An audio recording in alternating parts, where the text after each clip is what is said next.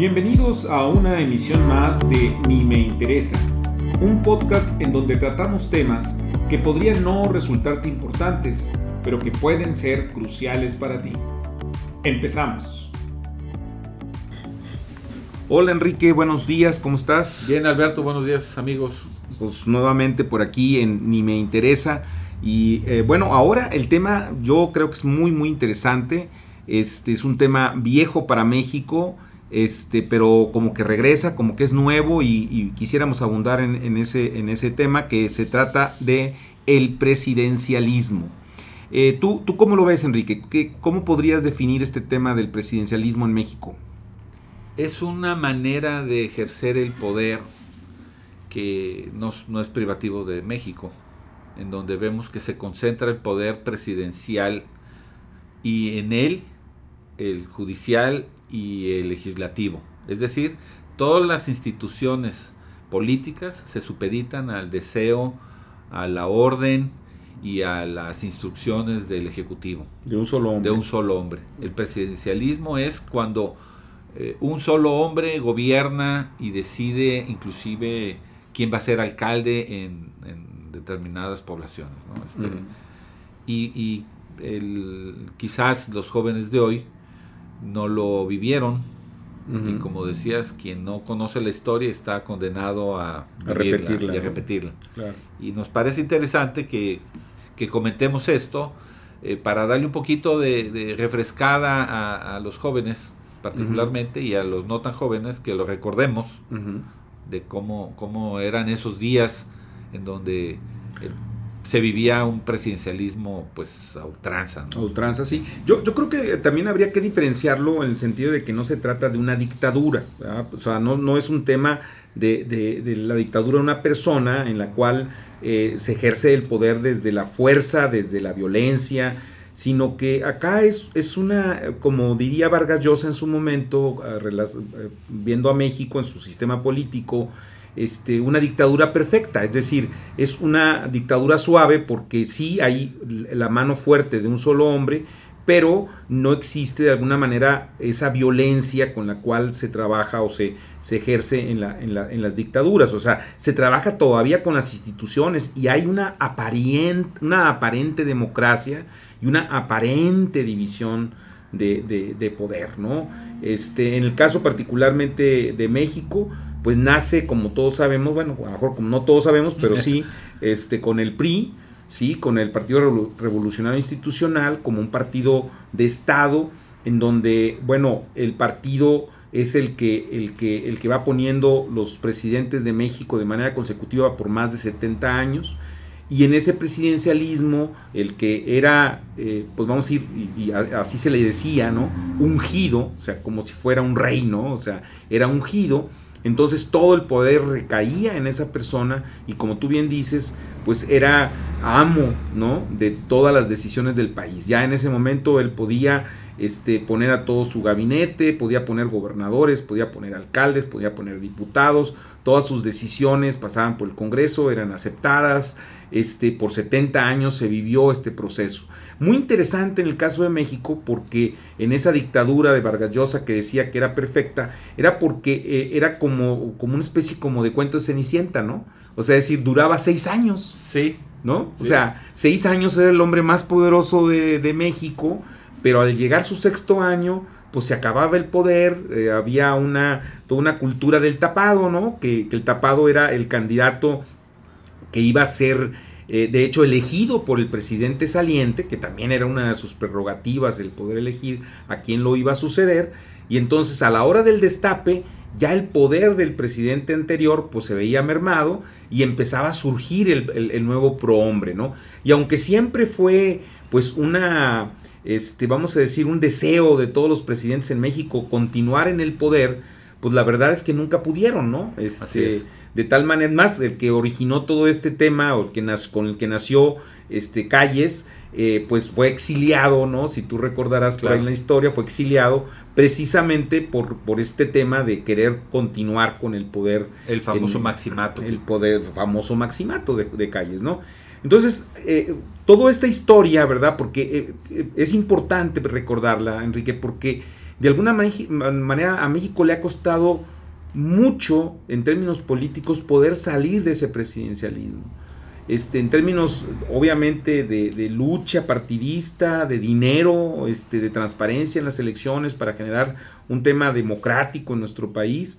Y ahora pareciera ser que regresamos a ese presidencialismo. No sé tú cómo lo, ves, Enrique.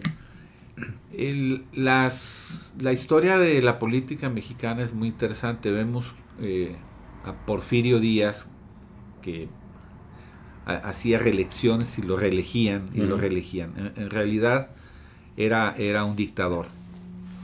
Se va, viene la revolución y, los políticos de aquel entonces hacen, inventan algo que parece una gran contribución a la política del mundo, ¿no? Es esta eh, solución pacífica de la transición de poder cada seis años, simulando que hay elecciones, como lo mencionábamos, ¿no? Entonces, esto eh, a final de cuentas, eh, si lo si agregamos a, las fuerzas que impulsaban esta transición de poder, vemos cómo pasamos de presidentes generales a presidentes civiles formados en el extranjero. Entonces es curioso también ver cómo los últimos presidentes priistas fueron formados en Harvard, en Yale, en Chicago, y todo el cuerpo burocrático de, alto nivel. Los tecnócratas. Los tecnócratas. Eh, conscientes de la apertura comercial y conscientes de la globalización y de la importancia de inscribirse en los cambios en el mundo y ser un, jugador activo en todo esto, pues deciden también abrirle la puerta un poco a la apertura política. Entonces se hacen modificaciones en la ley en donde eh, vienen los plurinominales y bueno, quieres participar, ahí está tú, una cuota de, para que participes. Y vimos cómo inclusive los que participaban en esa cuota eran inclusive asignados por el propio presidente. Sí, de hecho es, muy interesante esto que tú comentas porque lo que se, se decía en ese momento, y yo creo que así fue, la democracia en México llegó de arriba hacia abajo, no de abajo hacia arriba. Es decir, no llegó de un proceso democrático como en otros países que, que, generó una bomba, vamos a decir, y que sacaron del poder al, partido dominante, sino que el partido dominante, en el caso de México, empezó a dar concesiones. A, los partidos minoritarios, ¿no? Entonces tú recordarás por ahí el primer gobernador panista, ¿no? que, fue todo un hito, ¿no? Decir, ah, mira, para que veas que sí hay democracia, ya tenemos, fíjense, un solo gobernador de otro partido. En, el 89, eh, Ernesto Rufo. Ernesto Rufo, ¿por qué? Porque también estábamos en el proceso de la apertura comercial y era parte de alguna manera de la imagen, es correcto, que teníamos que dar de apertura también democrática, ¿no? Sí. Y, y hecho eso, vemos cómo se acelera, eh, no uno, sino cinco, seis gobernadores, que inclusive algunos llegaron por concertaciones, como se le acuñó el nombre, ¿no? Este, eh, gobernadores que no ganaron la elección en, las urnas, pero la ganaron en las oficinas, ¿no? en donde se negociaba para continuar con esta historia de que México se estaba abriendo también a la apertura política, no solo a la comercial. Porque fíjate, ahí quiero hacer un paréntesis en, lo que yo comentaba en un principio de los costos, es decir, eh, las elecciones en México, y tú eres más, eh, en ese sentido, más conocedor del tema, pero yo creo que cuestan mucho más en términos económicos que en otros países, e inclusive son más, vamos a llamarle pulcras o más cuidadas que en otros países como en el caso de Estados Unidos. O sea, nosotros acá tenemos una, una credencial que ha sido muy cuidada en términos de, violación, de que no sea posible violarla. Este, trae foto, llega uno a la urna y te checan la foto con la foto que tiene ellos ahí registrada, la firma. Es decir, hay algo que nos ha costado mucho a los mexicanos en términos de dinero, este, de subvención a los partidos y todo este tema, este, precisamente para poderle dar credibilidad a las elecciones, lo cual provocó que el famoso carro completo, que tú no, no sé si sí, claro. te acordarás de ese término que decía es que el PRI gana todo, pues empezó a bajar y entonces llegaron las concertaciones porque ya no había carro completo. Es decir, oye, pues si quiero que me acepten para presidente, pues necesito que me validen las elecciones y necesito dar pues una gubernatura, una alcaldía, una diputación y empezar, como decíamos, la democracia de arriba hacia abajo, ¿no?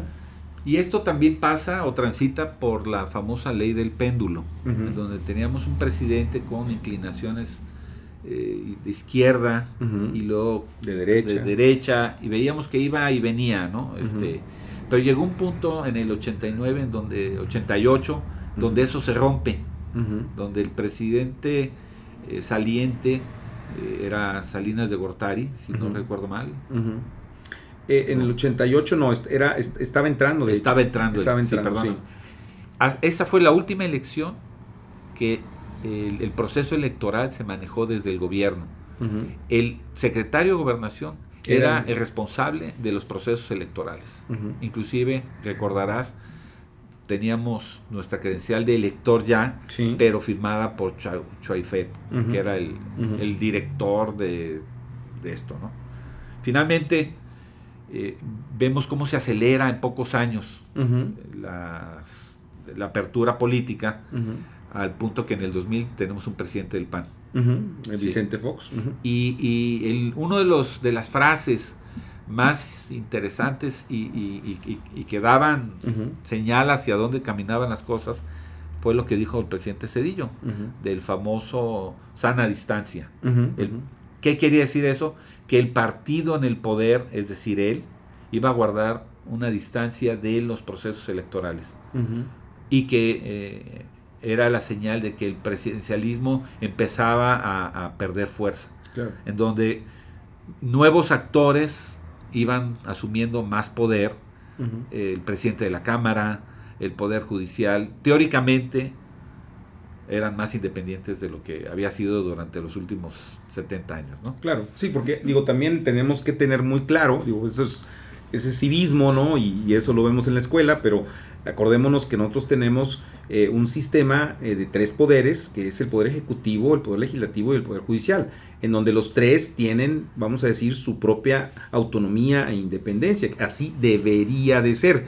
Y pareciera ser que fue como una especie de sueño, independientemente de que hoy, qué opinemos sobre el actuar de los presidentes que entraron, qué, qué opinemos sobre Vicente Fox o qué opinemos sobre Calderón, pero creo que todos los mexicanos debemos de reconocer que, hubo eh, pues una, una, un cambio, o sea, vamos, un cambio de partido, o sea, llegó otro partido al poder y ahora con López Obrador, después de haber tenido después un priista y ahora eh, alguien del partido de Morena, pues eso, vamos a decir que habla bien de nuestro sistema democrático, es decir, no estamos con un solo partido, estamos cambiando de partido dependiendo, quiero pensar, de la oferta política que está presentando el candidato, ¿no? Este, el problema, Enrique, este, pues es que se ven signos de ese presidencialismo ahora, ¿no? O sea, todo esto que acabamos de narrar, este, que ya lo, ahí dijimos, ¿sabes qué? Pues ya no tenemos eso, ahora hay más bien una lucha entre partidos, que también tenía sus bemoles, pero ahora otra vez pareciera que sea, que es regresamos al presidencialismo. ¿Tú, qué opinas? Vemos señales como la hegemonía de un solo partido que domina el Congreso, o la mayoría. Vemos lo mismo en la Cámara de Senadores. Eh, lo estamos viendo cómo está cubriéndose de, un mismo color, eh, color vino, no sé qué color sea, este, el, de morena. Sí. Que están eh, llegando a espacios de poder este, perdón, salud, espacios de poder que apuntan a que otra vez el presidente de la República es quien decide eh, las políticas públicas, por decir una. Este, esta historia ya está chistosa del tema del avión presidencial, este, donde el señor insiste en hacer algo con un avión que desde el principio sabe que no no había posibilidades, y vemos un Congreso reaccionando y sugiriendo modificar la ley de rifas y sorteos para acomodarla a los deseos de rifa del señor. Claro. Hasta que este reacciona, este, me parece saludablemente el presidente dice, no, no, no, no, lo que vamos a rifar es dinero, ¿no? Sí. Pero entonces. Pero ya hay señales, ¿no? Claro, De no, que no, el no, gobierno estaba, digo, el, el- el Congreso estaba dispuesto. Sí, claro, porque lo, ¿y por qué? Porque lo dijo el presidente. No porque el presidente tenga razón, simplemente porque lo dijo el presidente. Sí. Porque entonces se convierte en un, en un en un esquema de caudillismo, en Así donde es. un solo hombre es el que manda, y entonces aunque diga barbaridades, pues lo va a hacer. O sea, esas historias, por ejemplo... Nadie le dice que no. No, nadie puede decirle que no. O sea, Sí. no, no, no. él es- y además, como sucedía en los tiempos de- del priismo a ultranza, pues es el hombre más inteligente del mundo. ¿No? Y no Sí. se equivoca. Pero, resulta que hasta guapo es, porque pues es el presidente, ¿no? O sea, entonces hasta joven se ve, increíble, ¿no? Sí, sí, sí. Entonces sí, dices, no puede ser, no puede ser, porque este, se empiezan a hacer y se empieza a perder de alguna manera eh, la cordura. O sea, eh, porque dices, bueno, ok, las manifestaciones no son tan dramáticas. Yo diría, eh, hay que estar muy al pendiente. ¿Por qué? Porque esto es enfermizo, ¿eh? Sí, sí, o sea, sí. acordémonos de historias en donde decían, no, pues es que el hijo del político, del presidente, no sé qué, detuvo el periférico, detuvo no sé qué calle para correr un carro, para, Para que pasara. que pasaran, o, un- o quería correr su, carro, su, su auto de, de, este, de carreras, ¿no? Este, deportivo, a ver cuánto llegaba. O sea, se empiezan a hacer barbaridades. Yo no digo que, a- que ahorita se hayan hecho, pero, pero a mí los indicios me suenan muy peligrosos porque eh, lo que se está haciendo es buscar quitar los contrapesos, Así es. ¿no? Sí. La Suprema Corte de Justicia, o sea, pues ya hay dos ministros ahí que pues ya pudieron meter y Traen mano del presidente. traen claro. mano del presidente, ¿no? Sí. Y en el Banco de México, pues también ya hay dos subgobernadores que tienen mano del presidente. Y entonces eso es muy peligroso para el país, ¿eh? Y ya voltearon a ver al INE. Es correcto. Entonces, ¿qué va a pasar con las elecciones? A lo mejor vamos a empezar a ver carros completos, mi estimado Enrique. Ya los estamos viendo. A Quizá- ver. Quizás no por el presidencialismo que posiblemente regrese, sino porque eh, también la clase política se ganó el desprecio de la población. ¿no? Tan, tan alto llegó el, el- el hartazgo que no muchos se fijaron en por quién estaban votando y las consecuencias de votar por cómo se votó. De darle otra vez todo a alguien que con, con una figura personal muy fuerte que inclusive se da el lujo de cancelar inversiones como el aeropuerto y lo aplauden Sí. este a rabiar no este Claro. no no es comprensible desde el punto de vista económico de desarrollo este sustentable todas las ujú. que hay alrededor de eso es por la voluntad de un hombre Claro. Y el problema es que cuando, este, por, por ahí hace poco vi un cartón en ese sentido que decía, bueno, pues si ya pude quitar el aeropuerto, pues puedo quitar esto, ¿verdad? Exacto. Entonces, el problema es que se, se va haciendo también la, la- la prepotencia, de alguna manera se va consolidando. sí Entonces decir, bueno, pues si yo pude esto, ¿qué pasó? No pasó nada. O sea, López, si tu- estuviera aquí López Obrador, pudiera decirnos, a ver, ¿y qué pasó con la, que- con la suspensión del aeropuerto? Díganme ustedes. Ajá. Y hubiéramos tenido que admitir, pues al final de cuentas no pasó nada. no pasó nada Es decir, no pasó nada, claro, se perdieron millones de pesos, eh, de dólares, pero pues no pasó nada, ¿no? Y, y- y- y ha sido todo el tema de lo del avión. ¿Qué pasó? Pues no pasó nada. Y entonces ese no pasó nada, decir, bueno, pues entonces quiere decir que yo puedo hacer lo que se me antoje. Así y es. puedo decir lo que se me antoje y las barbaridades que se me antoje.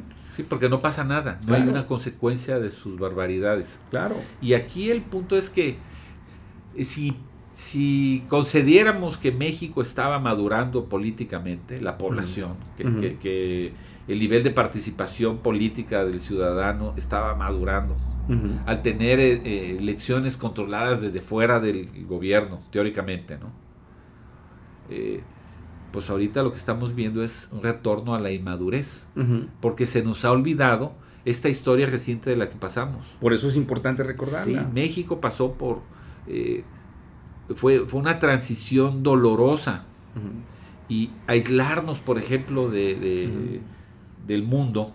Eh, el presidente López eh, Obrador no ha salido como presidente de México del país. Eso a mí me parece... eh, no, hay, no hay un mago en su oficina diciéndole, señor presidente, tiene que salir, ¿verdad? Claro. O sea, ya sé que no le gusta. ya sé que no le, le, encanta la idea de andar allá en Davos y, y besándole la mano a la reina en, en, Inglaterra. No, eso lo entiendo. Pero, pero eso tiene consecuencias. Claro, claro, la visión de, de un sí, México encerrado en sí mismo. Porque se está ensimismando, exactamente, claro. y entonces el ensimismamiento es una de las características del presidencialismo. Claro. Y es una señal inequívoca de que el señor está este, ensimismándose. Claro. Y no hay alrededor de él, aparentemente a la vista, nadie que le diga, Señor, eh, esto no está bien. Claro. Y bueno, pues... Yo creo que, que, hay que estar muy al pendiente de esto, Enrique. Este, tocaste ahorita un tema que no nos va a dar tiempo a tocar y yo te propongo que lo veamos en, en otra, en otro episodio de Ni me interesa. Es que es el tema, no, estoy, no, no, sé si estoy totalmente de acuerdo, tendríamos que discutirlo, si, si es falta de madurez de los votantes o si es el hartazgo o si es ya eh, pues el, el, el, sentirse impotentes, vamos a decir, ante lo que está sucediendo, ¿no? O sea, ¿por qué gente, por qué tenemos esa imagen del político corrupto, del político huevón, del, del, del, del, levantamanos, del sí señor, este, que no hay mexicanos probos, este, eh, valiosos, eh, honestos, eh, con vocación de servicio?